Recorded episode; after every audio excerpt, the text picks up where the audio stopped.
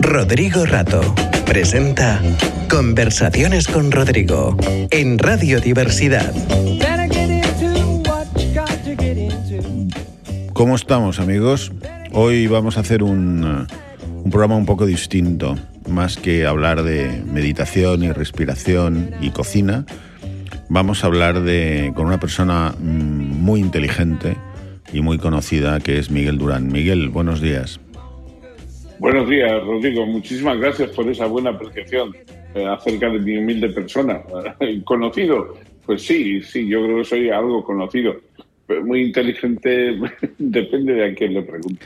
Bueno, eso pasa con todo el mundo, pero vamos, yo creo que mm, eh, eh, una cosa es la simpatía, que también la tienes, y, y el, el, buen humor, de eso doy fe, y después la inteligencia, yo creo que incluso tus adversarios eh, no te consideran una persona poco inteligente, ¿no?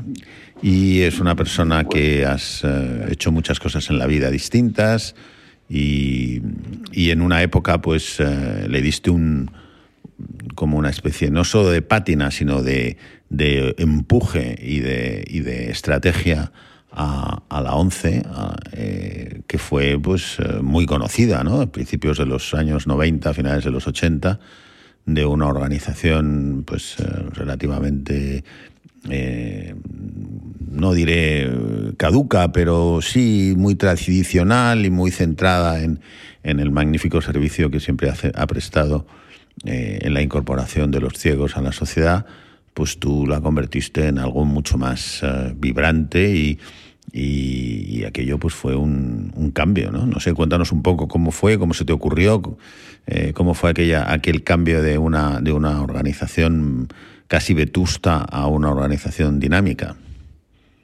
Pues yo creo, Rodrigo, que la generación a la que tú y yo pertenecemos fue una generación que tuvo que enfrentar mmm, un tránsito de nuestro país, de nuestra patria, eh, muy importante, pero también muy complejo. Es decir, eh, el cambio político, pasar de un estado, de un estado autoritario a una democracia homologable con las democracias de nuestro entorno sociopolítico y geoeconómico, pues era un, una transición, un tránsito que había que hacerlo con mucha imaginación, con mucho esfuerzo, con mucha entrega, mucha generosidad mmm, recíproca, quiero decir, porque ahí se mezclaban ideas, se mezclaban ideologías en otro tiempo muy contrapuestas y sin embargo, pues la gente en general supo hacer ese esfuerzo. Y la dirigencia política mmm, pues yo creo que fundamentalmente estuvo a la altura de las circunstancias. Ese tránsito hacia un funcionamiento democrático también lo tuvimos que hacer, lo hicimos en el seno de la, de la Organización Nacional de Ciegos Españoles.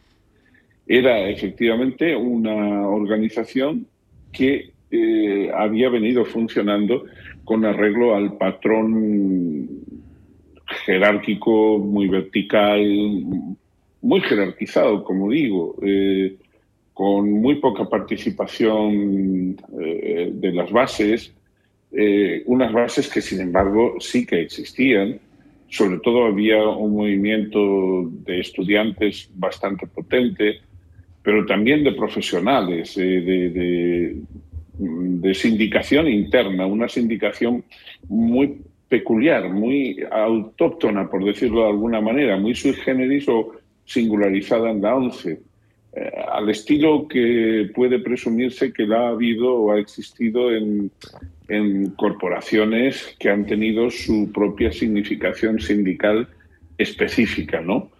Y eh, todo ese movimiento desembocó, como digo, en una necesidad de que el gobierno, el gobierno de UCD abriera la mano, eh, se promulgara un real decreto de eh, reorganización, de reestructuración de la ONCE y se produjeran las primeras elecciones democráticas que tuvieron lugar en el 19 de enero de 1982. Esas elecciones permitieron que llegara al poder un equipo de hombres y mujeres, pocas mujeres en aquel entonces, eh, éramos más los, hombres, la sociedad española tampoco tenía un acceso tan eh, marcado como lo tienen hoy las mujeres al mundo de las decisiones, de la empresa, de la política y tal. Y hubo aquellas elecciones, aquel equipo joven del que yo formé parte, pues tuvo esa importante tarea que desarrollar. Se tradujo eso primero en una reforma del cupón de, nuestro producto eh, que sirve de, financiación. El cupón, la, gente que nos oiga, tiene que saber que es eh, una excepción al monopolio de loterías. En aquel momento el monopolio de loterías era todavía mucho más fuerte que, que ahora. Eh, esta concesión la otorgó el general Franco, el jefe del Estado ya de la España que se veía que iba a vencer en la guerra civil, puesto que es un real de, mejor dicho, un decreto de 13 de diciembre, coincidente con el Día de Santa Lucía de 1938, y por tanto mm, yo creo que a los ciegos no nos tienen que doler prendas por reconocer que el decreto base de unificación de todas las organizaciones de ciegos hasta constituir la única organización, la ONCE, se debe al, régimen anterior, eh, es decir, bueno, muchas cosas se, deben al régimen anterior, porque todos los regímenes anteriores, por principio, son los que han hecho cosas para los regímenes posteriores.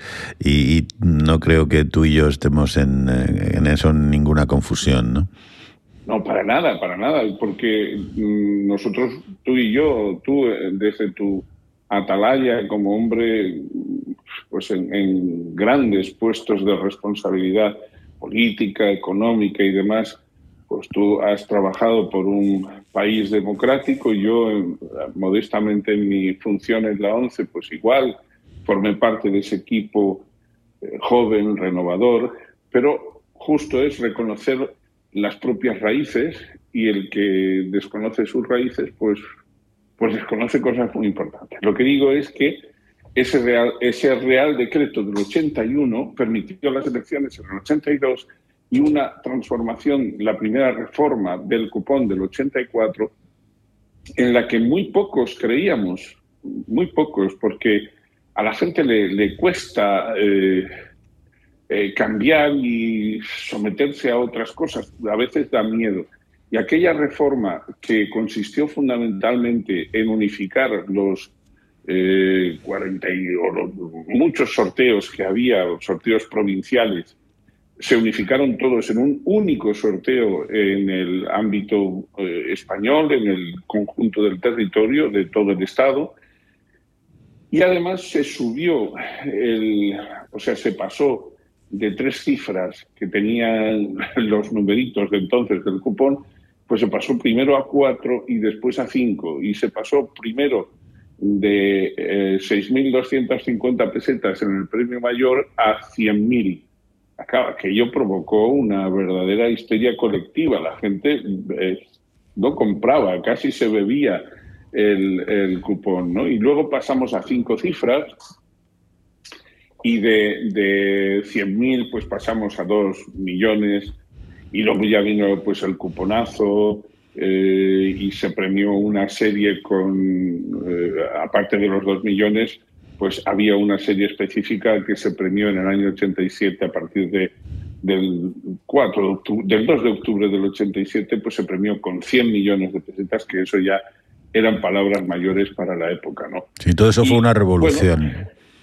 todo eso fue una revolución. Estratégica vuestra, es decir, me, yo creo que lo, lo, lo, lo, que nos estás contando es que vosotros que erais efectivamente una organización eh, casi asistencial que se crea en, los años 30, eh, pues resulta que en los años 80 os ponéis a la bandera de, de la competencia, ¿no? Entráis en un mundo de competencia eh, en el que seguís y, y en el que y en el que, bueno, pues habéis dado aldabonazos importantes. La, la propia palabra cuponazo es una palabra que, que, se ha convertido en un, en un símbolo de, pues, del cuponazo, te toca el cuponazo, ¿no?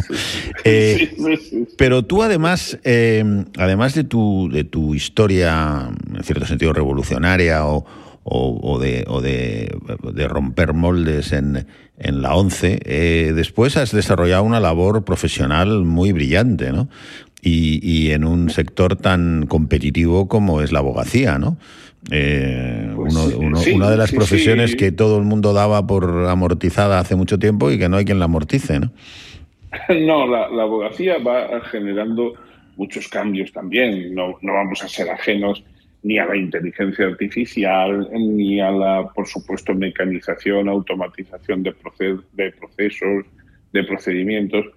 Yo realmente agoté mi etapa en la 11, em, pues porque al, al tener el éxito económico, el éxito económico fue muy importante y fue la base.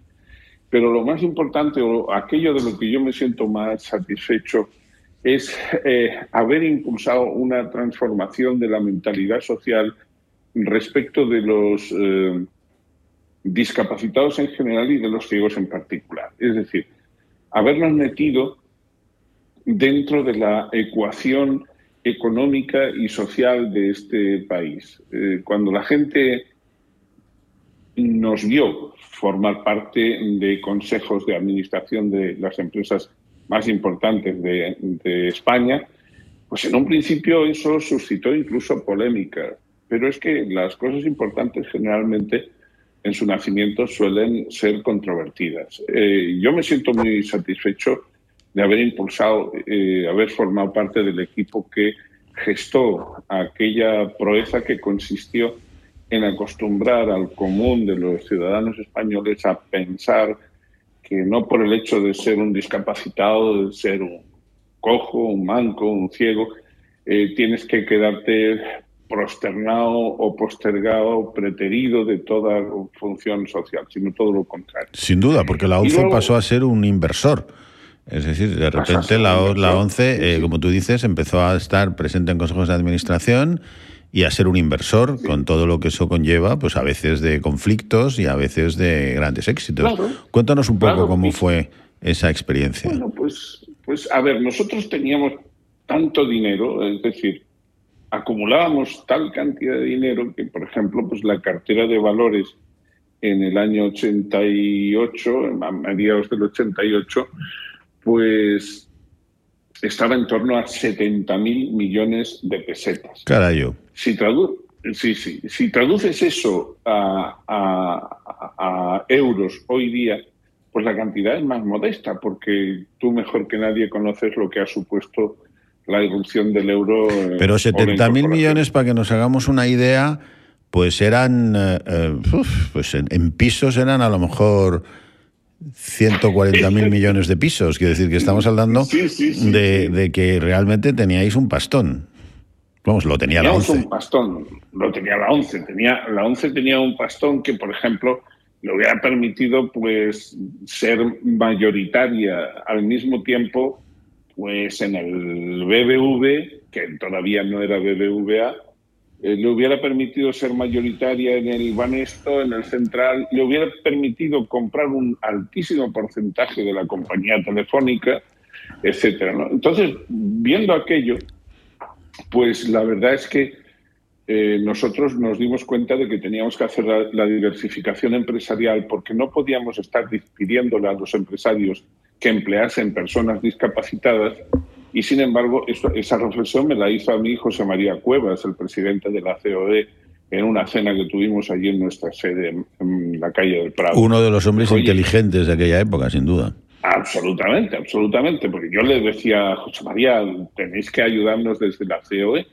Y me dijo, vale, pero yo te ayudo, pero mm, tu discurso tiene una quiebra y es, si, vosotros tenéis una cantidad de dinero tan impresionante, ¿por qué no hacéis vosotros mismos emprendimientos, empresas? ¿O por qué no os aliáis con empresarios y desde dentro del tejido empresarial impulsaréis eso mucho mejor. Por tanto, la, en cierta medida, la autoría de la responsabilidad de que nosotros emprendiéramos el camino de la diversificación empresarial, en alguna medida se la debemos a, José María Cuevas. Lo digo por si hay algún familiar suyo que nos, que nos escuche, pues que sepa que eh, a nosotros nos hizo mucho bien con sus reflexiones el bueno de José María.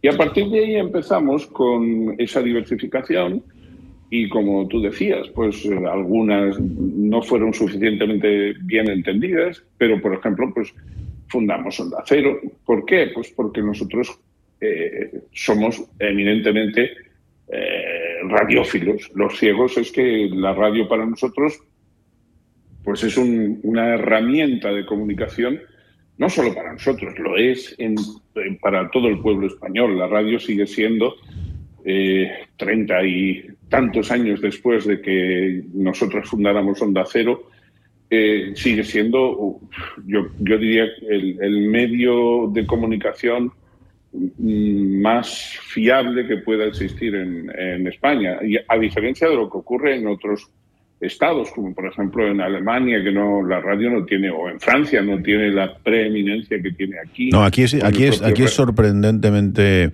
es un gran éxito la historia de la radio española, porque eh, efectivamente, en, otros países, vamos, yo soy testigo en Estados Unidos, la radio, hombre, la radio pues musical está muy bien, pero la radio de comunicación eh, ha desaparecido prácticamente o, es distinta y no es no se puede comparar con la televisión. Y aquí en cambio nuestra radio eh, es, es, muy muy dinámica, ¿no? Las grandes cadenas siguen siguen siendo muy importantes. Tú mencionas a una magnífica como Sonda Cero, pero tienes la COPE, tienes la propia Radio Nacional, tienes la SER y, tienes las cadenas que llevan eh, con nosotros toda la vida, porque porque llevamos oyéndolas desde, desde nuestra tierna infancia y ahí siguen y las seguimos oyendo, ¿no? Y unos pues profesionales magníficos.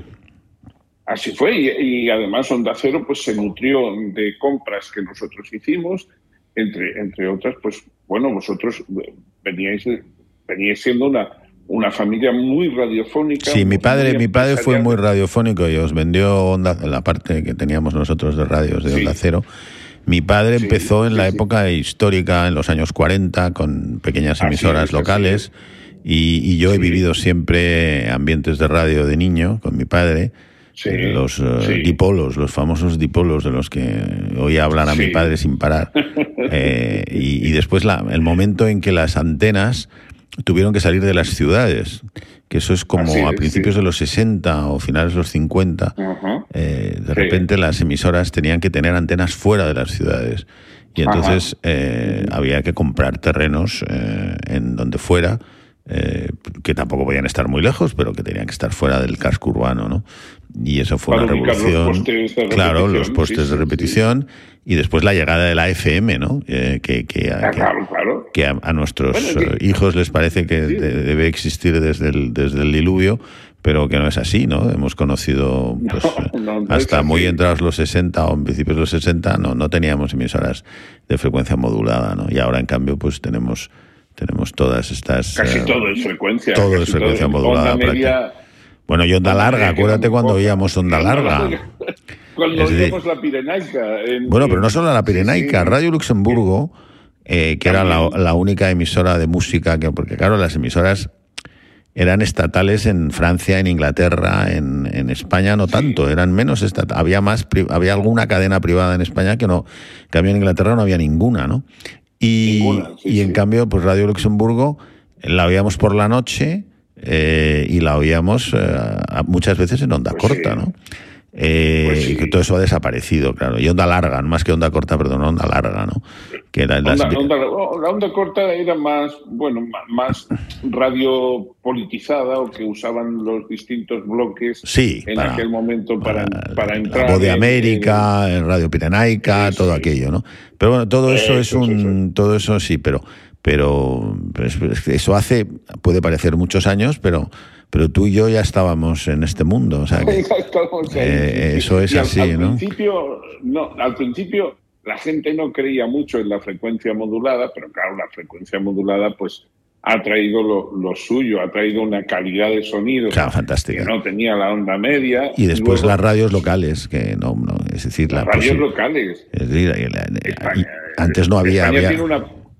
No había, no había. España tiene una capilaridad territorial a través de la FM que yo no la he visto. Yo cuando he viajado por ahí he intentado poner la radio y demás pues no la he visto en ningún otro país. en Argentina, por ejemplo, sí hay mucha vivacidad radiofónica, ¿no? Pero yo, aquí nosotros hicimos la radio porque creíamos en la radio y porque al final frente a la radio, mm, videntes y ciegos somos, somos iguales, es decir, somos oyentes, ¿no? Eh, frente a la tele es distinto pero en, la radio somos, somos perfectamente iguales y además nosotros en la radio creíamos firmemente que podíamos hacer la incorporación de mucha gente eh, en el plano estrictamente profesional. ¿no? Por eso, pues sí, yo tuve el privilegio de conocer a tu padre, de tratarme con él y luego conocer a, tu hermano Ramón, que Dios les tenga en la gloria a los dos, de los de los que yo guardo un gratísimo, gratísimo. Y ellos también de ti tenían una gran opinión los dos. Y ahora con las nuevas tecnologías, ¿cómo ves tú eh, la evolución de la incorporación de personas ciegas al mundo laboral? Es decir, ahora que se habla tanto de... ¿Es una ventaja adicional eh, o mejor para vosotros? Eh, frente a las personas que tienen vista, la inteligencia artificial, todo esto que está pasando. Eh, ¿cómo, ¿cómo, lo ves? Yo, yo en eso, Rodrigo, creo siempre que los avances son muy importantes para todo el mundo. Vamos a ver. Nunca llegaremos los ciegos, en términos comparativos, a extraer de las modernas tecnologías el mismo jugo que o el mismo fruto que podéis obtener los videntes. Por ejemplo, de momento no se ha resuelto el gran hándicap que tenemos los ciegos ante los videntes, que hándicap que consiste en que vosotros con un golpe de vista veis toda la pantalla. Nosotros, como mucho ahora, llegamos a poder leer eh, la línea en la que está el cursor de un ordenador. Pero, por ejemplo, los ciegos ya somos capaces de leer tablas pues a través de, los propios sistemas adaptativos. Mira, yo en mi teléfono llevo ahora, un teléfono convencional, un, smartphone, yo llevo 80 manuales de derecho. 80 manuales de derecho es una barbaridad. En mi tiempo yo tuve que estudiar la carrera en el año 75, 75 al 80, la tuve que estudiar con apuntes, porque la ONCE todavía no tenía, tenía algunos manuales grabados en cinta casete, pero eh, eran muy pocos. Hoy día, el estudiante ciego, ah, la chica ciega, que digan que no tienen oportunidades, hombre, comparativamente con un vidente, digo que, efectivamente siguen existiendo, sigue habiendo diferencias, pero si las comparas con la precariedad de medios que nosotros teníamos hoy día, si quieren, pueden tener un acceso a la información increíble, porque Internet está también a nuestra mm, disposición. La inteligencia artificial, eh, ChatGPT, por ejemplo, pues eso ya es perfectamente asequible. Hombre, quizá encierre alguna mayor dificultad de acceso para nosotros que para los videntes. Pero los avances tecnológicos son eh, importantes. Y luego hay otro factor, eh, Rodrigo. Dentro de eh, tres o cuatro décadas mm, habrá muy poca ceguera en el mundo porque los avances eh, en materia de investigación científica, en medicina, y en genética y demás, yo creo que van en la dirección de eh, hacer que la ceguera se reduzca a casos muy contados y que sean específicamente cerebrales. Quiero decir que el centro neurológico con el que se ve eh, esté seriamente perjudicado, porque si no, eh, yo creo que la mayor parte de casos de ceguera eh, se habrán resuelto. es decir, yo, por ejemplo, que tengo una maurosis de Leber, es decir, una variante de retinosis, pues yo creo que este tipo de cosas en, en 20, 30, 40 años yo ya no lo veré, pero lo importante es saber que van a estar eh, resueltas. Por eso te digo que el, presente de las tecnologías y el futuro hay que verlo con optimismo. Claro que hay gente que se aprovecha de todo eso para hacer el mal, pues como siempre lo ha habido. Es decir, eh, cuando se inventó la pólvora, pues, pues en fin. Eh, Cuando se inventó la lanza también, sí, sí. Siempre hay alguien pues que, lo, que lo hace que lo hace con mala intención, pero eso no tiene. Claro, y, Alfred Nobel, pues cuando inventó lo que inventó, pues luego el hombre lo tuvo que querer compensar con los premios Nobel para, para tratar de enjugar lo que vio que iba a ser un, un empleo torcido de, de su invención, ¿no? Pero yo, yo soy optimista, a mí me gusta ver la botella medio llena. Y si es de buen vino español, todavía mejor. Así me gusta. Bueno, don Miguel, pues muchísimas gracias en el Día de la Radio. Eh, para, para nosotros es un honor tenerte, eres, un, eres una historia interesantísima de, de, una, de un profesional que has eh, trabajado para, para un colectivo concreto como es la ONCE, pero también como abogado y como eh, pues eh, profesional liberal y que bueno has eh, vivido en la en una época como me ha tocado a mí también de, de transformación de España tan pues tan bonita y tan sugestiva profunda que profundísima profundísima. Es difícil explicarles a nuestros hijos cómo era la, la España de los años 50 y y cómo, porque no, no es fácil de, de, entender. No es fácil, Pero bueno, yo creo que tú nos has contado una historia muy bonita de cómo la ONCE pasa de ser una, una, una organización anclada en, en el pasado a ser una organización dinámica, empresarial, que juega un papel distinto, que juega un papel eh, en todos los órdenes y también como tú como profesional has has avanzado y has, ah, tienes pues un, nivel de reconocimiento muy importante. Y además siempre te he dicho, Rodrigo, no descubro, bueno, sí se lo descubro a nuestros oyentes, que tú tienes una voz muy radiofónica. Verdaderamente te puedes dedicar a la radio, ¿eh? Pues nada, nada, nunca, nunca es tarde si la dicha es buena, ¿eh? así que lo haré, lo haré. Pues un abrazo muy fuerte, Miguel, y muchas gracias, ¿eh?